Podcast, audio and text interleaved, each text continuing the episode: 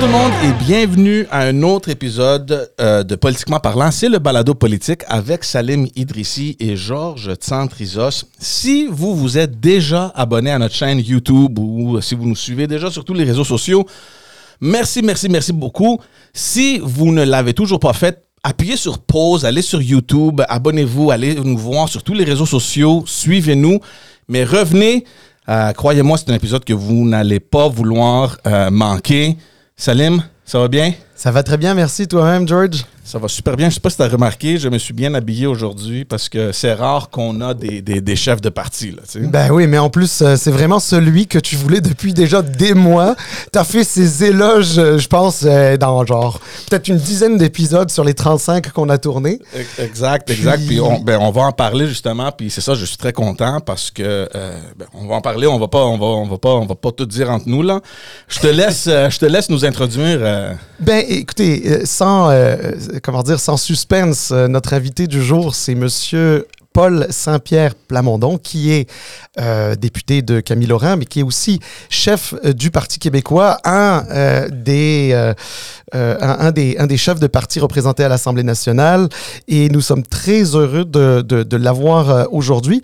Euh, on a, en fait, George, toi et moi, on en a souvent parlé. On avait toujours dit que on, voulait avoir monsieur Saint-Pierre Plamondon avec nous parce que il avait une personnalité qui, excuse l'anglicisme, mais qui fitait parfaitement avec l'esprit de notre podcast. exactement. Mais justement, on va aller, euh, on, on va les rencontrer. beaucoup de pression parce que là, je me demande Il parle de quelle, moi puis je suis quelle juste là. personnalité je devrais. Non. Soyez- j'ai pas compris? Soyez vous-même, soyez vous-même, soyez vous-même. Finalement, le gars, il change complètement de, de personnalité pour essayer de fitter dans le podcast. C'est ça. Non, non, essayez pas, essayez pas de fitter, juste soyez vous-même, vous allez voir, ça va être, euh, ça va être très, très plaisant. Alors, euh, Monsieur Saint-Pierre Plamondon, merci Bonjour. vraiment beaucoup d'être là. là. Merci, euh, merci d'être là. Est-ce qu'on peut, est-ce qu'on peut se tutoyer Ouais, euh, juste ok ok. Euh, mais, oui, merci, merci d'être là. Puis comme Salim disait, nous on a commencé le podcast le mois de mars dernier. Puis je pense qu'à chaque épisode, peut-être un peu moins pour Salim, mais moi je disais, guys, il y a quelque chose qui se passe. Gardez votre œil sur le PQ, sur Paul Saint-Pierre Plamondon. Il y a quelque chose qui bouge. Attendez-vous à ce qu'il monte. C'est pas fini. Euh, c'est un parti qui va revenir. Euh, il m'impressionne. Euh, il, cherche des, des, des affaires à mener au Parlement pour capter l'attention. Puis ça a commencé, ça a commencé, ça a continué comme ça. Puis là, tout à coup, on arrive à la fin de l'année. Puis le Parti québécois est premier dans les sondages. Pas Saint-Pierre Plamondon est premier dans les intentions de vote comme premier ministre. Moi, j'ai envie de demander comme pr- première question. Octobre 2022, il y a une élection provinciale. Vous avez les résultats que vous avez. Est-ce que vous auriez jamais pensé qu'à la fin de cette première session parlementaire-là, le PQ serait le premier? Euh, je pensais que ça allait arriver, mais pas à cette vitesse-là. En même temps, euh, le parcours que j'ai m'a amené à dire souvent que faut pas se concentrer sur les sondages. Certains diront que quand tu es à 8 ou 9% tu n'as pas ben, ben le choix de répondre ça. Euh, mais j'ai appris ça. J'ai dû évoluer dans un contexte difficile pendant un certain nombre d'années en disant à mon équipe, ce qui importe, c'est la qualité de ce qu'on livre, puis les prises de position, est-ce qu'elles sont justes ou pas, puis le temps fera son œuvre. Dans ma tête, donc, c'était certain que ce moment-là allait avoir lieu. Ça arrive plus vite qu'on pensait. Moi, je vais, moi, je vais t'avouer que ce qui est beaucoup plus impressionnant, parce que tu as raison, les sondages, c'est comme un- une image d'une certaine période dans le temps. Une photo. Puis, ouais, Les ça. photos changent constamment. Mais ce qui impressionne, moi, par exemple, puis certainement les gens qui nous écoutent le plus, c'est que c'est seulement trois députés. C'est ça qui impressionne le plus. Maintenant, quatre. Maintenant, quatre, mais à l'époque, exactement. C'était que trois. Mais c'est une, une force aussi parce que ce sont quatre députés qui s'entendent très bien tant sur le fond des choses qu'au quotidien. Tu sais, des fois, on se pousse. D'ailleurs, il est arrivé une fois, j'étais au bleu, Mhm. puis euh, le secrétaire général de l'Assemblée nationale est devant moi, puis il me parle. euh, Pascal Paradis passe pour aller s'asseoir, puis il me dit une niaiserie, puis je l'ai poussé. Mais un peu comme des chums dans une cour d'école. On a cette fraternité-là, on s'entend sur 99 des, des prises de position, donc ça devient un avantage parce que peu importe qui t'envoie en entrevue, c'est le même niveau, le même profil, les mêmes idées. Et euh, on n'a pas de gestion interne difficile comme d'autres partis peuvent euh, avoir au quotidien, ou comme ça a déjà été le cas euh, dans l'histoire du Parti québécois.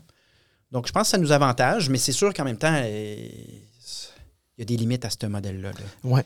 On- à quatre, là, on- là, j'ai accepté cette invitation-là, mais j'en ai refusé trois autres. Puis il y a des endroits sur le terrain qu'on voudrait, Ouais. euh, Ouais. où est-ce qu'on voudrait être présent. Il y a, il y a- il y a quand même un essoufflement qu'il faut éviter. Il faut prévenir. euh, Mhm. À quatre seulement, il faut prévenir euh, une situation où est-ce qu'on on essaie d'être partout puis on Ouais. n'est pas capable. Sur, euh, sur ce podcast, euh, on a eu l'occasion de, de le dire souvent. euh, on, on a, on a comme l'impression que, euh, que, que, que, que d'avoir des convictions aujourd'hui en politique, euh, c'est plus rare et que quand on commence à les, à en avoir, à les, à les, euh, assumer, à les mettre de l'avant, avoir une espèce de cohésion sur ses positions, on reconnecte avec la population. Pas nécessairement que la population soit nécessairement d'accord avec les positions, mais juste le fait d'avoir des convictions, de les assumer, d'avoir une identité, un positionnement politique, rien que ça, la population peut connecter avec ce parti-là. Est-ce que vous avez ce sentiment-là? Par exemple, euh, si, on parle de, de- la souveraineté que vous avez remis à l'avant-plan, hein, on va pas se le cacher, hein, il, y a, il y a- déjà eu un, un parti québécois qui disait « Oh, peut-être pas dans un premier mandat, euh, plus tard, on sait pas trop. Euh, Il y avait comme une espèce de... euh, on dirait que c'était euh, comme l'é- l'éléphant dans, dans- un magasin de porcelaine. Or là, vous, vous êtes arrivé, vous, vous, vous, assumez vos positions, que ce soit celle sur la souveraineté, bien sûr, mais, mais aussi d'autres positions. Ce qui arrive, c'est. Bon, évidemment, c'est des hypothèses. Là. Oui, oui. Pas, euh, Mon impression, c'est que dans une époque où les choses vont relativement bien, les gens peuvent se permettre d'être moins intéressés par la politique.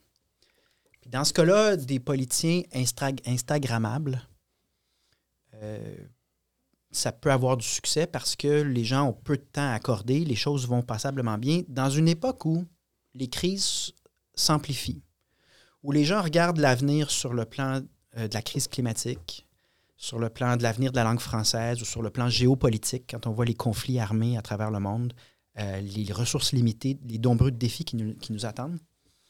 Le politicien de surface, le politicien Instagrammable, il est plus inquiétant que d'autres choses. Donc, ça crée une, demande importante, légitime de la population qui a des vraies inquiétudes fondées d'entendre un discours réfléchi, d'entendre des partis politiques qui se sont préparés puis qui se sont vraiment posé la question devant un défi aussi imposant, que ce soit la crise du logement, les changements climatiques, devant un défi comme celui-là, qu'est-ce qu'on peut faire d'intelligent? Les gens veulent ça parce que, à juste titre, devant eux, il y a des défis euh, imposants. Puis quand on regarde le fonctionnement d'une démocratie représentative, c'est un peu la force et la faiblesse de nos démocraties. C'est un plancher, c'est-à-dire qu'on ne peut pas emprisonner euh, n'importe qui. Il y a des choses qu'on ne peut pas faire. Ça garantit une qualité de vie, la démocratie. Mais c'est un plafond aussi, c'est-à-dire quand les choses vont bien, entre écouter euh, une émission sur la politique ou aller dans un loisir, planifier un voyage ou rénover sa salle de bain, si les choses vont bien, on ne peut pas blâmer la population. Non, Elle non. va choisir Ouais. d'autres choses que le poste de la- l'Assemblée nationale. Il y a- Ouais. C'est pas, un très bon spectacle, toujours, euh, sur le canal de l'Assemblée nationale. Ah ouais?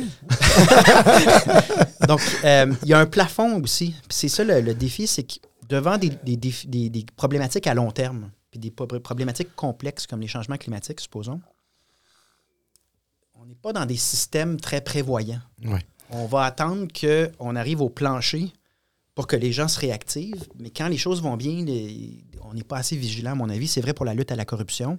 C'est souvent quand les choses vont relativement bien que la corruption s'installe, Oui. parce que les gens sont moins vigilants, ils Ouais. ont moins de Ouais. temps pour la politique. Là, on n'est pas là-dedans. Les gens s'intéressent à la politique et donc s'attendent à du travail bien fait, puis des réponses sérieuses, pas à des euh, du marketing de surface. Effectivement. Mais écoutez, ju- juste, avant d'aller un peu plus loin et, d'aborder divers euh, sujets, puis je sais que, que George a inscrit euh, deux, trois sujets là, euh, bien intéressants sur lesquels on peut échanger un petit peu pour, pour mieux, mieux vous comprendre, mieux, mieux saisir ce que, ce que, vos, positions. Vous savez que vous et moi avons quelque chose en commun. Ben là, je... Vous- Vous avez vu le chandail? Oui. Alors, chandail du, du collège André De Grasset. quelle année à quelle année? Ah ben moi, j'ai gradué en 2005, donc quand même euh, Tard. huit huit ans après vous. Exact. Euh, donc, euh, non, mais c'est ça. Mais euh, alors, moi, je suis, je suis, je suis un fier, comment dire, un fier gradué de, Ouais. d'André Grasset. J'étais bien content de savoir que vous aviez été Je suis également. retourné d'ailleurs. Oui, je sais, on, me l'a dit, puis j'ai vu quelques photos. retourne. Ouais, oui. J'ai beaucoup aimé ce. ce Ben oui, c'est un, c'est un- Ouais. c'est un- c'est un très beau cégep. Puis vous avez joué au football. Ouais. Vous étiez euh, arrière. euh, J'étais receveur éloigné à la première saison, qui était ma position au secondaire. Mais j'ai été converti en corps arrière parce qu'il y a eu des blessures. Puis j'avais Ouais. joué au Danemark. C'est une histoire à bracadabrante. Mais donc, à 17 ans, moi, j'ai vécu au Danemark. Oui. Ce qui fait que je donne des entrevues en danois. Je Oui, oui, oui, oui. Ouais, George a hésité à un moment donné, mais il, il sait, il sait que mon niveau Non, de danois est. Ma famille d'accueil au Danemark, dans le sud du Danemark, là, quand je passais à la télévision nationale, dans, dans une. On te voit à la télévision, puis là, ils sont, complètement. euh, mais euh, j'avais essayé de jouer pour une équipe de soccer danoise à 17 ans, mais Ouais. c'est parce que Québécois au Danemark, eux, ils savent jouer. Là. Mhm. Donc, je me suis retourné vers un sport que moi, je savais, le football américain. Et là, j'étais corps arrière partant. Je faisais appui pour, pour les, pour les Pirates d'Aubenro. OK.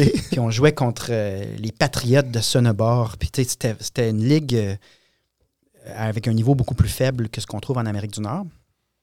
Quand je suis revenu, donc, j'avais une base comme corps arrière. Fait ils m'ont placé à la deuxième saison comme corps arrière, mais on mangeait des volets. C'était contre, contre le vieux Montréal puis Vanier. Là.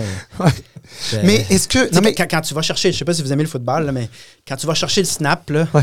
Puis tu regardes la ligne défensive devant toi, puis t'es comme, je sais tellement ce qui s'en vient. Là. mais alors, alors, alors ju- ju- justement, justement, je vous emmenais un peu sur ce terrain-là. Est-ce que vous vous souvenez comment s'appelle euh, l'équipe euh, de football de Phoenix. les Phoenix? Alors, justement, euh, je m'étais dit, et puis là, ça, je vais faire plaisir à mon ami euh, George parce que je vais faire référence à la, à la, myth- Renaître de ses à la mytholo- oui, à la très, myth- très bon parallèle. à la mythologie grecque. Donc, grecque. je- les racines de mon engagement politique se trouvent dans la métaphore Ben, de mon club de football. Ben voilà, renaître de ses cendres. Ben, Alors le ça, PQ renaît de fois. ses cendres. Il a vraiment fallu que vous étudiez votre dossier parce que moi, j'ai jamais fait ce lien-là. Mais oui, en effet. Et à l'époque, les entraîneurs nous parlaient de renaître de nos cendres parce qu'on était zéro, et- euh, zéro victoire, 10 défaites. On en avait gagné une contre Victoriaville. Euh, mais sinon, euh, aujourd'hui, c'est un excellent programme, hein, par ailleurs. Oh oui, oui, absolument, Euh, donc, absolument. eux aussi ont suivi la métaphore de renaître de ses cendres parce que c'est un programme euh, très, très, très, très compétitif qui a du succès. Alors qu'à l'époque, c'était un programme qui débutait dans le collégial 3A. Oui. Ouais. Et tu as beaucoup d'intellos à Grasset qui restent juste deux ans. Les autres cégeps gardaient leurs gens trois ans. Ouais. Les faisaient jouer juste plus. à la troisième année puis ils s'entraînaient. Tandis que, tu sais, moi, dans un gym, là, je faisais rire mes amis. Là, mais j'étais comme par squat. puis là, je faisais mes exercices. Mais tu sais, je regardais la taille de mes poignets. là, C'était pas le même. euh, Pas le même gabarit? Mais c'était courageux de notre part. Bon, ben, c'est bien. Mais en tout cas, je suis bien, bien, bien heureux de partager ça euh, avec vous. Puis je pouvais pas passer à côté. Donc, euh, on voulait faire une petite, euh, petite parenthèse. Je retourne toujours. Quand on, quand on m'invite, il y a un attachement. hein. L'école, c'est des années. c'est plus léger qu'une fois adulte, c'est parce qu'on a des responsabilités multiples. On rêve de ça quand on a 18 ans. Mais euh, en rétrospective, c'est des années euh, très positives, très légères. Donc, euh, je retourne à chaque fois qu'il y a- une invitation. Tout à fait. Bon, on, va se lancer parce que là, il y a une session parlementaire qui va débuter la semaine prochaine. Puis il y a quand même des enjeux importants. tu as, mentionné tout ce qui se passe partout dans le monde, qui veut, veut pas. Euh, a un effet ici au Canada puis au Québec aussi. Puis euh, je sais pas, je sais pas qu'est-ce qui qu'est-ce qui se prépare euh, au Parti québécois, mais moi je prévois, Salim, que l'immigration, le logement, ça, ça va être pas mal central au cours de la prochaine session parlementaire. Il y a aussi les, le, tout le thème de l'énergie avec ce qui se passe en ce moment. Est-ce qu'on est pas mal dans le, le terrain de jeu ou euh, c'est quoi les préparatifs qui se font au PQ pour euh, la prochaine euh, session? Il y a d'autres sujets. Il y a le coût de la vie. L'environnement euh, va demeurer. C'est sûr que nous, au Parti québécois, on va le prendre sous l'angle de ce que le fédéral fait de ces dossiers-là. Donc, on doit rappeler sur la question de l'environnement, envoyer des milliards de nos impôts dans les subs bitumineux de l'Alberta, c'est comme un rappel qu'on doit faire constamment. Donc, on a besoin d'une certaine discipline pour ne pas oublier certains sujets. Euh, les médias s'enflamment pour certains sujets, moins pour d'autres. Il faut composer avec ça aussi. Euh, mais c'est certain que les, euh, comme un débat sur l'immigration, l'année commence avec ça parce que des experts se prononcent. Après de nombreuses années de latence, Mm. sur des principes assez fondamentaux, là, somme toute pas compliqués, là, avec, avec une science économique de cégep, un cours sur l'offre et la demande, là, on fait déjà le tour de cette question-là. Mais là, tous les ténors canadiens, et ça, c'est comme pour Roxham, quand un enjeu est québécois, mais qui n'existe pas au Canada, c'est très difficile de porter l'enjeu parce qu'on va tout de suite se faire traiter de toutes sortes de- d'expressions peu recommandables. Mhm. Aussitôt que le Canada décide que, Que c'est exactement le même constat, ah là, le sujet devient parfaitement euh, facile à débattre. Moi, je suis en train de vivre ça. Mais bref, la position du Parti québécois est confirmée par un certain nombre d'économistes, par la Banque du Canada. Et euh, ça relance le débat sur la position des autres partis. On n'y échappe pas. Mais j'ai pas l'impression que ce sera sur un seul sujet. Ouais. Il ne faut pas que ce soit sur un seul sujet, notamment sur le logement. Il y a l'offre de logement pour lequel le, le- le Québec est, est dernier Mm. à travers le Canada en mise en chantier. La CAQ a aboli Accès Logis qui s'occupait de produire les logements sociaux. Donc, il y a tout ça euh, dont on doit discuter. Puis, il y a aussi, euh, la CAQ a eu le don en 2023 de faire elle-même l'actualité. Donc, euh, dans les derniers jours, ce sont des députés de la CAQ qui sollicitent des maires en leur disant Hey, on pourrait, wink wink, travailler ensemble un dossier. Veux-tu me faire ton don de 100 puis venir à mon cocktail de financement? Donc, il faut constater aussi que la CAQ a eu le don en termes de c'est quoi, ce sont quoi les sujets de la prochaine année. La CAQ a souvent eu le don de faire elle-même l'actualité euh, en n'étant pas à la hauteur de certaines lois, certains standards ou en laissant traîner des dossiers qui, à un moment donné, deviennent euh, intolérables, même pour les députés eux-mêmes. Les députés qui sont, un certain nombre sont sortis en marge de leur caucus pour dire euh, Moi, je suis inconfortable avec notre année 2023. Mm. Ça se fait jamais, là. Euh, Peut-être un peu dans l'histoire du Parti québécois, mais dans l'histoire du Parti libéral, je me souviens pas d'avoir vu ça. Donc, euh, il y a tout ça aussi. Donc, moi, je suis plus euh, dans une logique d'offrir des réponses de qualité que de tenter d'imposer un sujet parce que les sujets sont nombreux. On ne peut pas en escamoter. Euh, je suis sorti sur la DPJ hier. Oui. Mm.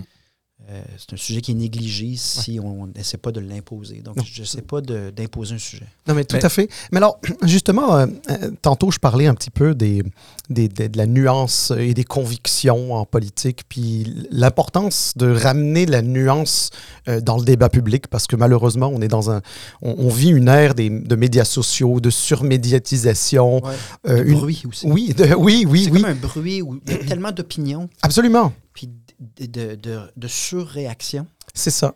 que se concentrer sur l'essentiel devient un peu euh, Et- et puis- distrayant. Et- mais effectivement, puis on souffre d'un manque de nuances dans le débat de public. Là, il faut, faut, faut le dire, il faut le reconnaître. Puis, euh, moi, je, je fais partie de ceux qui pensent que euh, toutes les positions euh, euh, politiques que peuvent adopter les partis sont euh, pleinement légitimes. Donc, par exemple, baisser l'immigration, quand bien même, moi, personnellement, je suis favorable à l'immigration, je peux, d'un point de vue intellectuel, et je sais que c'est votre cas aussi, Ouais. je n'ai pas de doute, j'ai aucun, aucun doute là-dessus. Euh, je veux dire, mais je, je- je- je peux, d'un point de vue euh, intellectuel, essayer de, de, voir un angle où ça peut se justifier, ça peut s'expliquer, et ça fait pas nécessairement de soi quelqu'un qui est euh, anti-immigration ou quoi que ce soit. Mm. Cela dit, effectivement, on joue sur cette patinoire-là politique avec les, les médias, les clips de 10 secondes, etc. Ouais. C'est difficile d'apporter ces nuances-là dans Surtout le... sur les médias sociaux. Exactement. Alors, justement, D'où le changement d'approche. hein. Je suis le premier à écrire des, des textes fleuves sur Twitter. Oui. De, des- de très, très longs textes. Les gens le, le prennent alors, le temps. ah- C'est lu. Alors, moi, là où j'essaye de vous emmener, puis un peu ma question, elle est. euh, parce qu'effectivement, il faut qu'on essaye de, de, de- de dealer avec tous ces, euh, tous ces paramètres qui sont compliqués. Euh, comment envoyer je pense que c'est un défi pour, pour, pour vous, votre parti, mais comment envoyer le, le- signal à des jeunes générations qui sont généralement plutôt favorables à l'immigration que votre position n'est pas une position anti-immigration, elle, c'est une position qui est euh, d'une cer- d'une certaine manière euh, pragmatique dans un certain moment donné, parce que, parce que j'ai l'impression que c'est un peu ça votre position. Je dis pas que je suis d'accord avec, hein. je, vous je, vous, dis juste comment je la ressens. Et, je pense que c'est légitime pour un parti comme le vôtre et, que d'expliquer à la population euh, le bien fondé de votre, de, votre politique. C'est une vraie question euh, importante pour nous. Bon, tu sais, en gros, euh, si je résume notre position pour ensuite arriver à ta question, notre position, c'est de dire L'an passé, on a accueilli à peu près 230 000 personnes nouvelles sur le territoire. On a bâti moins de 30 000 logements. L'impact, il est sur le logement, sur le prix, parce que l'offre et la demande est débalancée, mais aussi sur l'itinérance. Euh, ça crée des enjeux sociaux, puis ça crée un accueil vraiment indigne pour certains nouveaux arrivants euh, qui deviennent québécois, mais qui constatent que c'est une société qui est assez injuste. L'impact sur le français est indéniable, il est documenté l'impact aussi sur la capacité à livrer, des services. Donc, moi, j'ai toujours dit, on cherche un modèle durable, un équilibre dans cette histoire-là, mais à une époque très polarisée, où l'idéologie, souvent, l'emporte sur les faits, euh, probablement en lien avec euh, l'émergence des médias sociaux puis l'arrivée dans nos vies de ces machines-là. Mais les courants idéologiques très à droite et très à gauche sont beaucoup plus présents qu'à une autre époque. Mais oui, c'est une question qui me trotte dans la tête tout le temps parce que quand on parle de jeunes générations, particulièrement de jeunes générations québécoises issues de l'immigration, peu importe si ce soit première, deuxième, troisième génération, se pose la question comment est-ce que je peux rechercher cet équilibre-là dans l'intérêt de tout le monde, tout en maintenant mon message principal, à savoir mon projet à moi, c'est une citoyenneté québécoise partagée et entière. Et ça s'oppose assez fortement à la vision trudeauiste du Canada, qui est vraiment euh, dominante en ce moment dans le reste du Canada, à savoir l'identité, la participation citoyenne tient à des communautés. On va classer les gens, que ce soit par couleur de peau, par religion ou par... Et, ça crée un communautarisme, c'est-à-dire les gens vont s'identifier et se soucier d'un ensemble de personnes euh, et vont aller dans le reste de la société pour défendre... Euh, ce clan-là ou ce, groupe-là. Moi, c'est pas du tout ma, vision. Je, pense que la paix sociale, c'est ça au fond, hein, la, politique, c'est la recherche d'une qualité de vie pour tout le monde, de bonheur pour les gens, de vivre dans une société sécuritaire où il n'y a pas de... Cette recherche-là, elle passe par le sentiment qu'on est dans le même bateau. Si on ne se le dit pas, à savoir, on est tous québécois et on a des enjeux devant nous, puis il faut s'unir, ça veut dire également miser sur les points qu'on a en commun, pas seulement sur nos différences. Euh, si on ne fait pas ça, le, dialogue social devient très compliqué, puis on le voit en ce moment au Canada. Euh, des groupes qui s'affrontent parce qu'ils ne, se souviennent plus qu'ils appartiennent en fait au même destin, à la même société. Donc, il faut que je sois capable de faire les deux.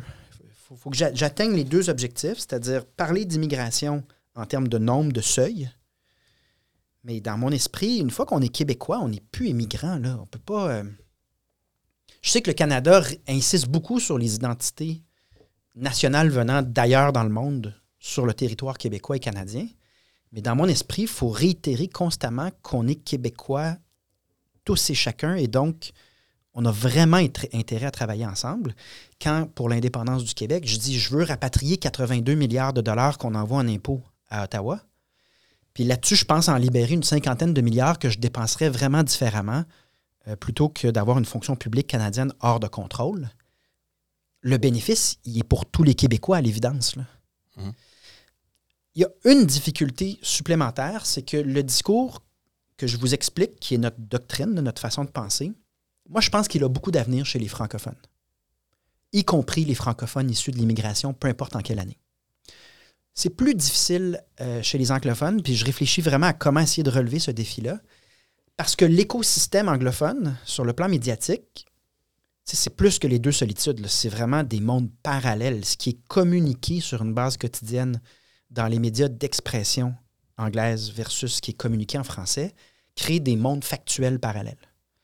Donc, par souci de responsabilité, je dois toujours être disponible pour les médias puis les événements euh, de la communauté québécoise anglophone parce que je veux qu'ils comprennent qu'une fois qu'on sera un pays, euh, on est dans une logique de droit euh, pour tout le monde, puis d'une société qui, où les gens s'entendent bien.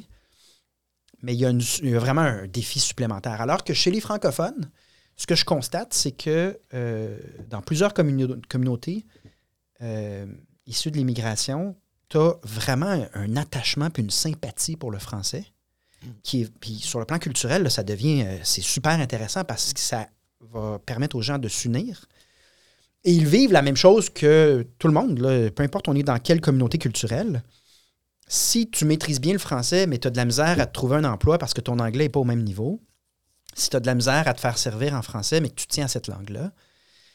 euh, D'ailleurs, dans l'équipe du Parti québécois, dans mes conseillers, il y a beaucoup de Québécois dont les deux parents ou un des parents euh, a immigré au Québec dans les dernières décennies.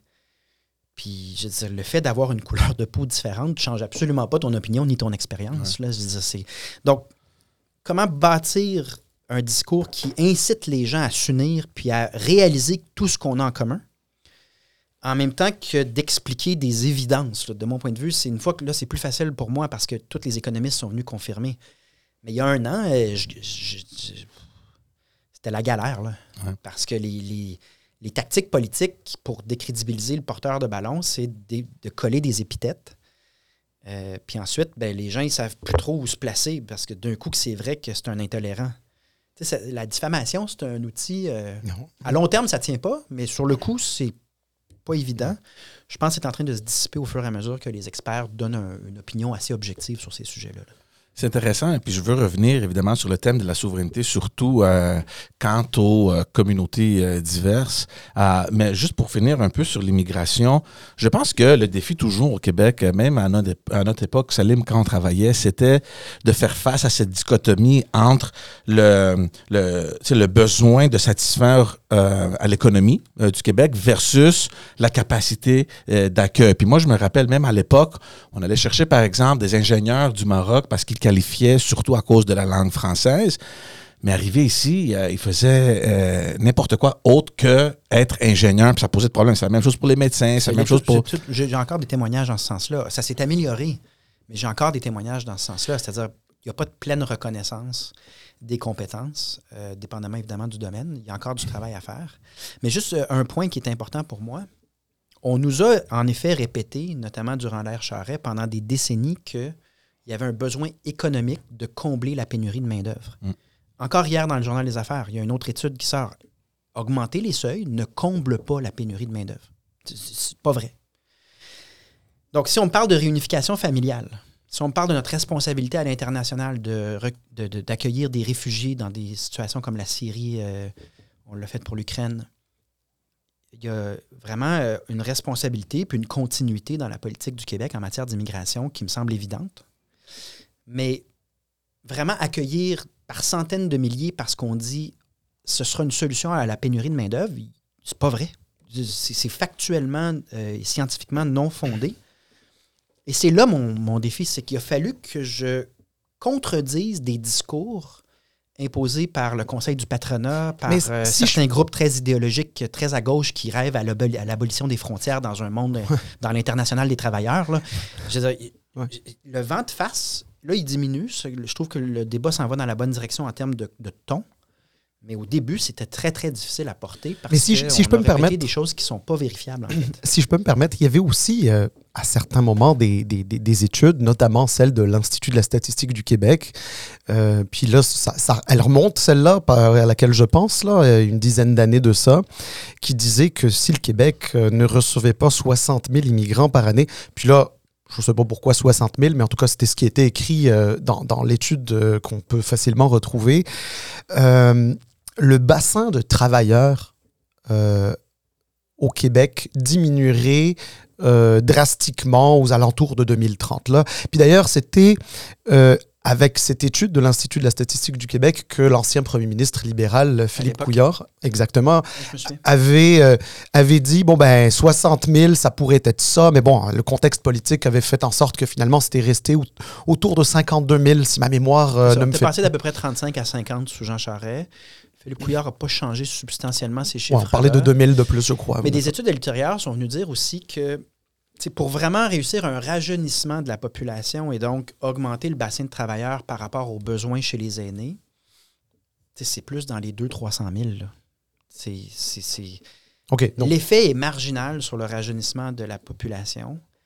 Euh, et ma lecture, puis évidemment, c'est une lecture qui est en évolution, mais ce qu'on croit constater, c'est que sur le taux de participation au travail, il y a là un enjeu qui apporterait une solution beaucoup plus euh, instantanée. Moi, je suis de la génération qui a milité comme avocat pour un modèle où on ne facture pas 2000 heures par année puis qu'on ne travaille pas 6 jours sur 7 la génération qui, les, gén- les générations qui nous précédaient, tant les X que les boomers, étaient habituées à des prestations de travail intenses. là. Euh, des gens qui travaillaient fort, qui travaillaient dur. Arrive une génération, la mienne, qui dit ben, je, vous- ai regardé aller, je vous respecte, mais je ne souhaite pas ça pour mes enfants, je ne souhaite pas ça pour ma qualité de vie. Euh, et on combine avec ça euh, des retraités qui participent moins au travail au Québec que dans d'autres endroits dans le monde. Donc, euh, moi, j'ai l'impression que si on veut une solution à la pénurie de main-d'œuvre qui est vraiment une belle et bien une réalité, faut regarder du côté, du côté du taux de participation. Si dans une société, tout le monde, je- j'exagère pour faire une image, là, mais si tout le monde travaille 5 jours sur, sur 7, puis que 10 ans plus tard, tout le monde travaille 3 jours sur 7, bien évidemment qu'il va manquer de bras par rapport à la demande en biens et services. Et rajouter des gens dans ce modèle-là, de la même manière que si demain on avait l'occasion d'annexer le Vermont, ben, le Vermont, c'est des gens qui travaillent puis qui consomment, puis ça s'équilibre. Donc, tu peux ajouter du monde. L'effet est relativement neutre. Euh, ajouter que là, en fait, dans le scénario actuel, ce serait comme si le Vermont débarquait au Québec, pas de maison. Mais là, il faut que tu bâtisses les maisons. Donc, il y a de la main-d'œuvre qui. Donc, si ça se trouve, ça peut créer aussi des spirales. C'est l'étude de la Banque nationale sur le piège démographique. Ça peut même créer des spirales où la, main-d'œuvre que demandent les nouvelles maisons crée euh, une pénurie supplémentaire. Donc, moi, je pense qu'il faut regarder. L'immigration, euh, il y aura une continuité au Québec. Je trouve qu'en général, le Québec est un endroit favorable et accueillant pour l'immigration. Euh, donc, on a intérêt à demeurer dans un climat social positif pour tout le monde. Sur comment faire cette planification-là, par contre, il faut juste s'en tenir aux études, aux faits. Et là, je, sens que le vent a tourné. On commence à être capable de justement nommer une étude de l'époque euh, de Philippe Couillard, voir comment ça a évolué, puis en discuter jusqu'à temps qu'on trouve un modèle qui euh, fonctionne à la satisfaction de tout le monde, parce que sinon, sinon, il faut visualiser que si on accueille par dizaines de milliers des gens qui n'auront pas de toit, pas d'accès à des services de qualité, puis un traitement donc inéquitable toute leur vie, ça peut créer du ressentiment ou un modèle social qui n'est pas celui qu'on souhaite, puis c'est pas celui qu'on avait non plus, parce que sur une base comparée, rappelons que le modèle d'immigration québécois, si on le compare à plein de pays en Europe, a vraiment bien fonctionné sur une base comparée. Mais c'est sûr que si Justin Trudeau ouvre Roxham puis change les règles aux aéroports pour qu'il y ait une filière parallèle d'immigration qui ne répond pas aux critères très exigeants, rappelons ça aussi, l'immigration au Québec, c'est vraiment des gens qui répondent à des critères très, très élevés. C'est un peu euh, la crème de la crème. En tout cas, chose Euh, certaine, donc, euh, si c'est plus ça le modèle, il y a ça aussi. Ça a des conséquences. Mais tout ça pour dire que le- vent a changé puis permettra dans les prochaines années une discussion sur la base des faits. Euh, et et j'épingle à chaque fois que j'ai une chance les partis politiques qui tentent de faire dévier le débat de manière à créer une crainte, une peur euh, chez des Québécois issus de l'immigration euh, basée sur ce qu'on peut voir dans certains pays où le débat se polarise beaucoup trop. Là. Je pense pas qu'on s'en va là. Mais, mais là, vous, vous- vous tendez une petite, euh, une, une petite perche. Est-ce que vous ne pensez pas, sincèrement, que euh, votre parti, le Parti québécois, qui est une institution euh, démocratique importante au Québec, là, on s'entend, est-ce que vous ne pensez pas que le Parti québécois souffre d'un espèce de déficit de, de euh, comment dire, sur ces sujets-là, dans le sens que il y a eu des épisodes peut-être sur l'aménagement de la diversité qui ont été soit mal compris, mal interprétés, ou tout simplement, euh, à un moment donné, il y a eu quand même une espèce de... Les, les gens, ils voyaient une certaine forme de populisme. Puis là, je ne vais pas très loin, là, si on parle de la, de la Charte des valeurs de, de Drainville, Ouais. euh, qui était euh, ministre euh, du Parti québécois à l'époque, euh, au-delà du sujet en tant que tel, qui est tout à fait légitime. Hein. Encore une fois, moi, pour moi, les positions politiques sont légitimes. Est-ce que la manière dont ça a été géré, ça n'a pas, ça pas amené avec une forme de, de, populisme au point où il y a certaines personnes qui sont un peu méfiants, même si vous, vous arrivez avec cette fraîcheur, même si vous, vous arrivez avec cette sincérité. Il y a deux facteurs. Et, vous ne traînez pas ça un petit peu comme un boulet, si, je peux me permettre l'expression? Il y a deux facteurs à considérer.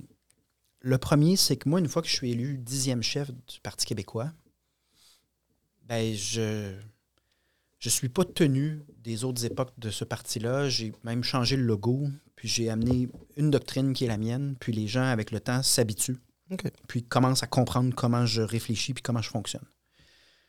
Donc, euh, je il y a un bout, là, on m'a souvent demandé de justifier une décision de 1980. Puis à un moment donné, je regarde les journalistes puis je leur dis Je veux bien, là, mais euh, voici ma position. Si vous avez des questions sur ma position, allez-y, mais je ne commencerai pas à répondre pour. Euh, L'autre aspect, c'est que c'est drôle parce que j'étais avec un groupe euh, qui me disait qu'avec le temps, il réalisait que la laïcité était une règle nécessaire pour le vivre ensemble lorsqu'il regarde ce qui se passe entre certains groupes religieux en Ontario qui se coltaillent, mais vraiment de manière menaçante. Euh, et je leur ai répondu, mais vous réalisez que pour le Parti québécois, d'avoir porté cette idée-là nous a valu beaucoup d'insultes, notamment de la part de votre groupe.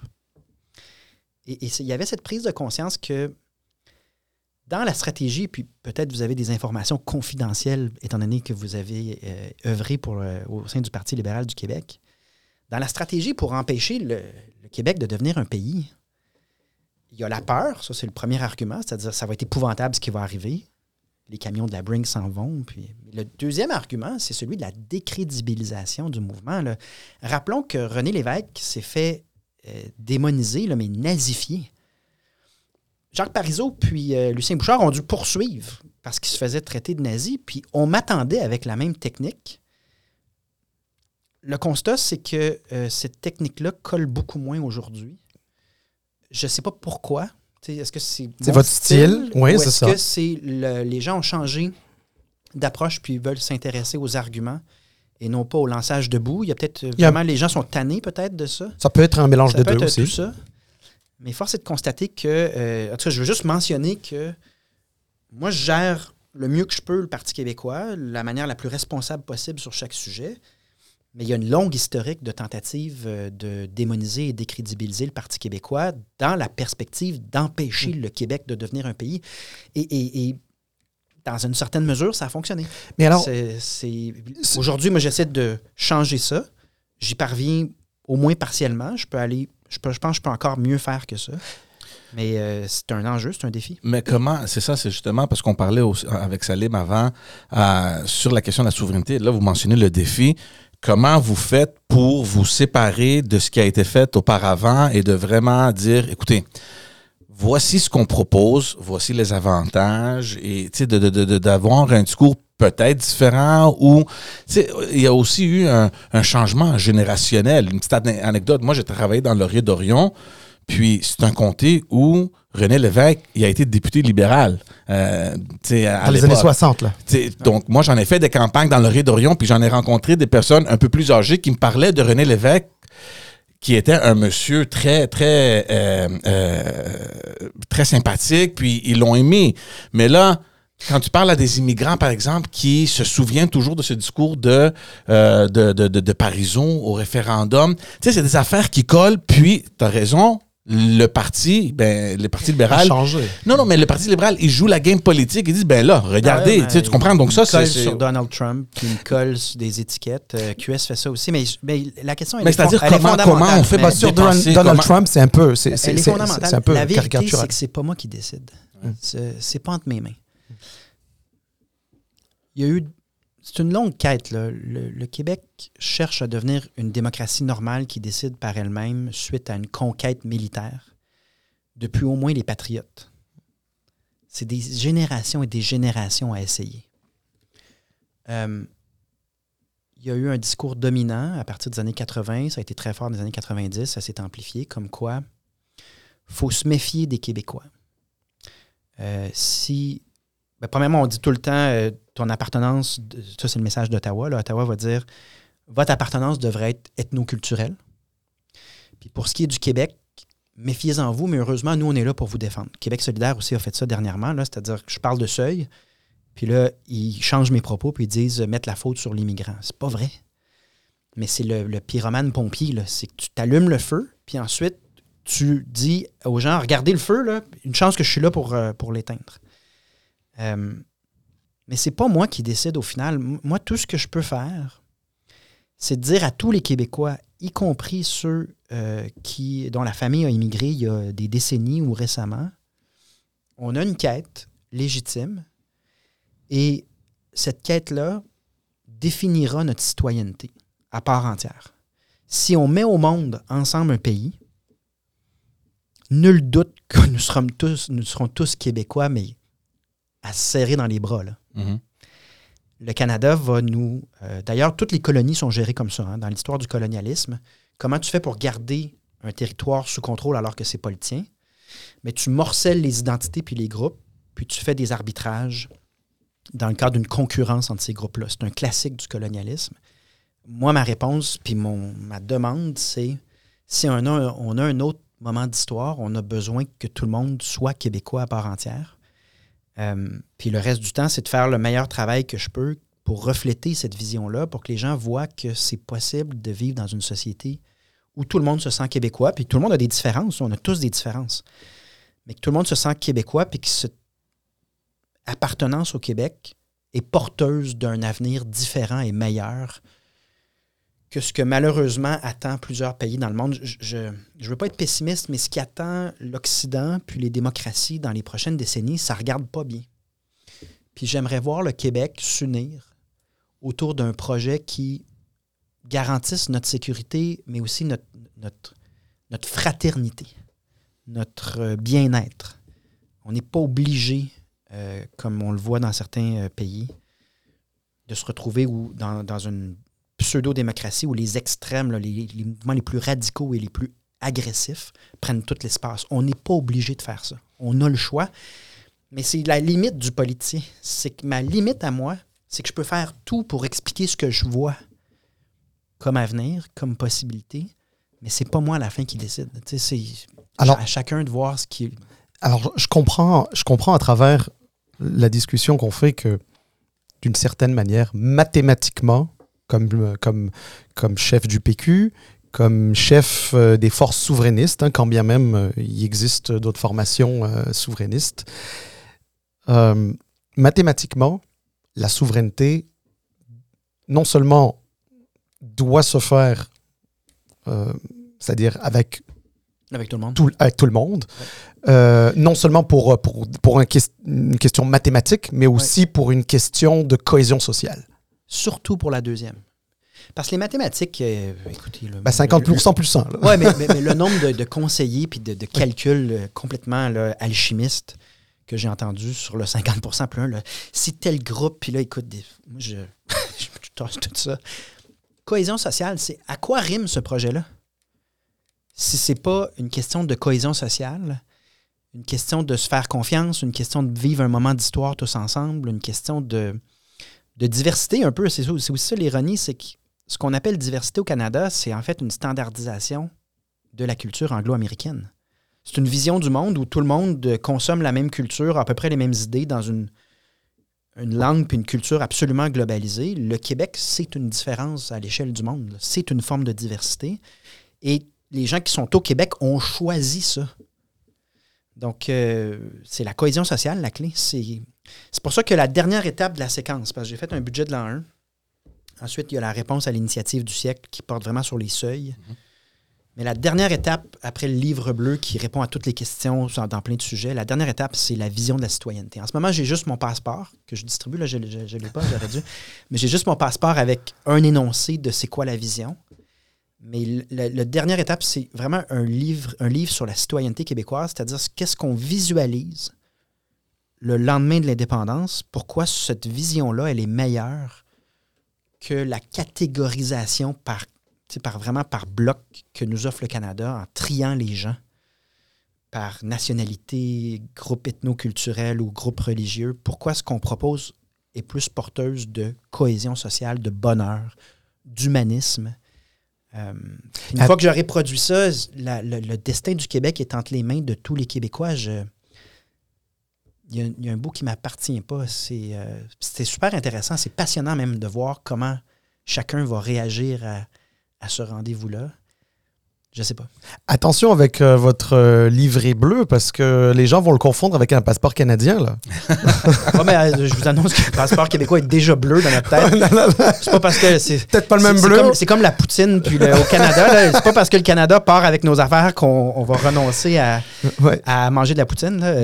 moi, moi je, je tente depuis euh, plusieurs mois maintenant euh, de, de regarder les choses un peu plus du côté stratégique. Et on en parlait beaucoup avec Salim parce que, et on rappelle aux gens là, qui nous écoutent que la coalition Avenir Québec, c'est une coalition entre souverainistes puis fédéralistes. Puis moi, j'ai mis un, un, un- un petit alarme. J'ai dit, écoute, si le Parti québécois continue à marteler ce sujet-là, ce qui semble fonctionner parce que ça reflète dans la population, on le voit dans les chiffres, et si la, la question de la souveraineté euh, remonte un peu quelques quelques rangs, parce que ça, était- ça, ça avait tombé pas mal euh, euh, bas de les dernières années la CAQ va avoir un méchant problème parce que éventuellement le caucus de la CAQ va devoir prendre une position. On sait la position des députés libéraux, Il semble, il semble déterminé à ne pas prendre de position. mais moi ce que je dis du côté stratégique, c'est que si on continue à parler, si ça continue à demeurer un sujet dans l'actualité, il va falloir un moment, tu sais, sous pression, ils, va dev- ils vont devoir prendre une position. Et moi, je pense qu'il y a un danger potentiel euh, au niveau de la CAQ. Et je dis ça à Salim, moi, je m'attends qu'on retourne à cette dualité qui existait libéraux-péquistes. Si les libéraux s'organisent, en effet, euh, la position de la CAQ est intenable, ça. surtout que tout le caquisme est basé sur une prémisse, une hypothèse, qui était celle que si tu as des mandats forts, puis que le Québec est uni derrière un seul parti politique, ça nous permettra des gains dans le Canada. On va régler les problèmes. Et c'est un échec. Cette doctrine-là était erronée, était fausse. Je pense que François Legault le savait de par son parcours politique au Parti québécois, mais c'était une façon de dire aux gens, vous pouvez faire aucun changement, n'envisager rien de concret, puis tout va se régler par magie. C'était pas vrai. Donc, par la force des choses, en effet, si un parti libéral euh, s'organise, ces questions-là euh, vont revenir parce que l'hypothèse caquiste, c'était faux. C'était pas vrai. Euh, et c'est ce qu'on c'est ce à quoi on assiste en ce moment, à mon avis. On va, on va terminer parce que le temps file. Mais attends. Oui, vas-y. Attends, attends.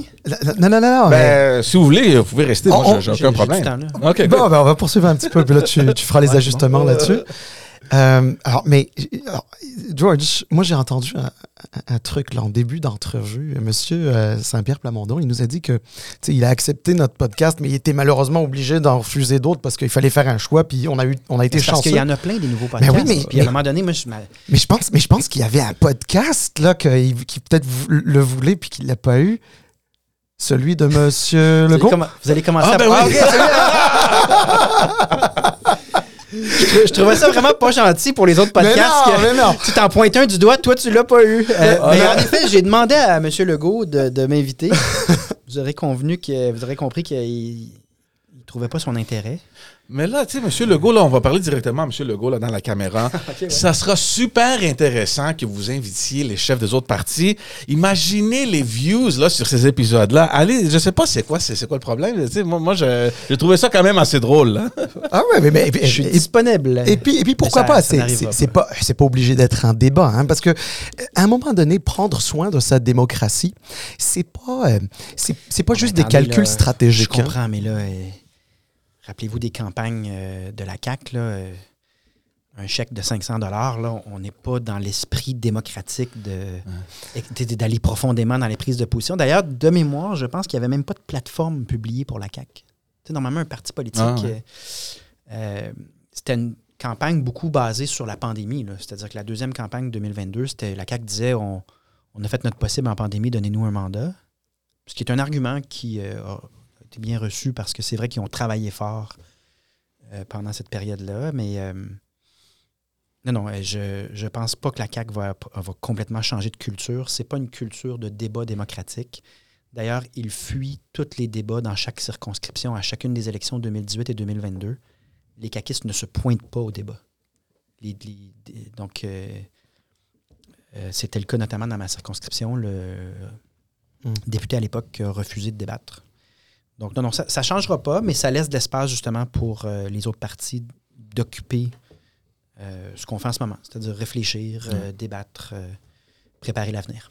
Le temps file, puis puisqu'on parle de démocratie, puis justement ton comté, euh, je veux, parce qu'on a discuté ça dans, Ouais. dans un autre épisode, il y a un redécoupage de la carte électorale. Euh, je sais pas qu'est-ce qui arrive, je sais que vous êtes allé dans- aux consultations. Il risque d'avoir un gros changement, pas juste pour ton comté à toi, mais en général dans l'île de Montréal.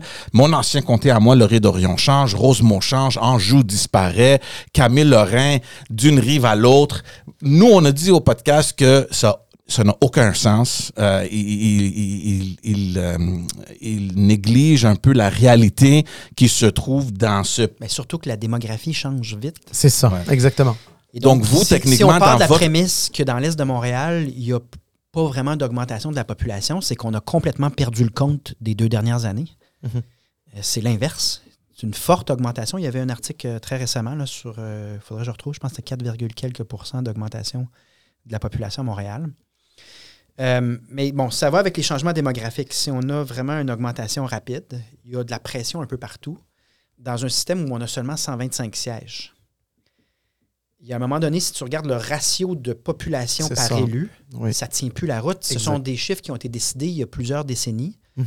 Puis tu regardes les comparables, c'est-à-dire dans d'autres pays, combien il y a d'électeurs pour un élu. On est dû pour élargir le nombre d'élus. Mais là, ça doit passer par une loi. Donc, le DGE est pris dans les paramètres actuels. Et là, ça devient un arbitrage entre des, dans, des, dans des mauvaises décisions. Là. Puis je blâme pas le DGE sur celle-là. là. Je dis juste, tu as l'option de créer un- une nouvelle circonscription à un endroit, mais tu crées un problème à un autre endroit. Ou de ne pas bouger, puis ceux qui sont pris avec une certaine dynamique Ouais. euh, compliquée n'ont pas de solution. Donc, j'ai l'impression que c'est une transition vers une réforme où est-ce qu'on va élargir le nombre de sièges. Sinon, ce qu'on est en train de faire dans l'Est de Montréal, c'est littéralement d'enlever un siège à une partie du Québec qui a toujours été désavantagée et sous-représentée dans un contexte d'augmentation subite de sa population. Est-ce qu'il y a des nouvelles euh, par rapport à ça? Ou, et, et même vous, là, quand vous le regardez, Je suis allé expliquer mon, mon, point au DGE lorsqu'il était en tournée. au niveau politique, là, stratégique, est-ce que ça pose un danger? euh, comment vous analysez ça? Ben, c'est sûr que c'est. euh, je pense que l'expression en anglais, c'est gerrymandering. Mhm. On ne peut pas présumer d'une intention, mais l'effet, le résultat, quand Mhm. on joue à ce point-là dans les découpages, c'est que, euh, par exemple, la partie la plus péquiste de mon- ma circonscription est transférée dans celle qui, euh, en ce moment, appartient à QS. Mhm. Puis on me donne une partie d'Anjou qui est très, très libérale. Donc euh, là, d'autres politiciens jouent dans justement le populisme et les théories du complot. Moi, je ne suis pas là-dedans. Je pense que le DGE fait son possible. Mais je ne peux pas nier que ça a aussi des, des- des effets électoraux réels. Ouais, mais plus C'est pas tant ça l'enjeu ici. L'enjeu, c'est pourquoi vous enlevez à Montréal puis à l'est de Montréal un poids dont il a de besoin? Comment est-ce que ça répond? C'est ça. en tout cas, c'est plus des questions de cohésion sociale. C'est que Mercier-Est, Mercier-Ouest, par exemple, sont habitués de travailler ensemble. Puis tu as des organismes communautaires, par exemple, qui couvrent ce territoire-là parce ouais. qu'historiquement, c'est la même chose. Mais là, si tu prends la partie d'un- d'une autre circonscription qui n'a jamais vraiment eu de contact direct, bien là, tu as, devant toi des, des groupes hétérogènes. C'est ça. Fait que là, tu essaies de les représenter, mais en fait, idéalement, un des critères d'ailleurs que le DGE utilise en principe, c'est que tu veux des groupes dont la réalité est à peu près la même. Même. Ben oui, ben oui, ben oui. Ben, sinon, tout à t'es la voix de, t'es- ça Ben, devient dissonant, tu es ben, la voix de réalité Tout à fait. incompatible. Ben oui, tout à fait. C'est un peu ça le problème de la réforme aussi, c'est qu'on essaie avec la carte euh, de redessiner, mais ça ne correspond pas aux réalités des gens. On va mettre un point là-dessus. Euh, un, un grand merci d'être, euh, d'avoir sélectionné notre podcast parmi les centaines d'autres. Dont, dont celui de M. Legault. en plus, oui. Euh, merci, merci beaucoup. Invitez-le, Euh, invitez- Mais, on- hey, Legault. mais écoutez, on- bien sûr, mais on serait honoré euh, qu'il qu'il vienne là et euh, on va discuter. Vous savez, euh, on, on fait ça avec euh, des élus de tous les partis politiques et on essaye d'être, euh, de donner la, pa- la- la parole à tout le monde. Et, et- et Mais c'est bon signe. Si on- prenez un pas de recul. Vous, vous avez décidé que vous aviez du temps pour penser à notre société puis parler de politique. Puis il y a plein de monde qui vous donne du temps. En soi, c'est une transformation sociale. par rapport à ce qu'on a vécu il y a 10 ans. Ouais. Il y a plus de monde qui pense, bon signe pour notre société. C'est pas une garantie, là, mais c'est quand même un, ça pointe dans la bonne direction, donc euh, tant mieux. Effectivement. Ben, merci, merci en tout cas de votre temps et de votre euh, générosité euh, dans, dans vos réponses. Avec grand plaisir. Merci beaucoup tout le monde. Euh, Encore un petit rappel, allez vous abonner sur la chaîne YouTube, euh, allez nous suivre sur tous les réseaux sociaux. Un grand merci à Paul Saint-Pierre Plamondon, chef du parti, euh, j'allais dire libéral, chef, chef du parti québécois. chef du parti québécois, euh, d'avoir été avec nous. Euh, on l'apprécie énormément. On vous voit tous euh, au prochain épisode. Merci beaucoup. Au plaisir, À bye. la prochaine.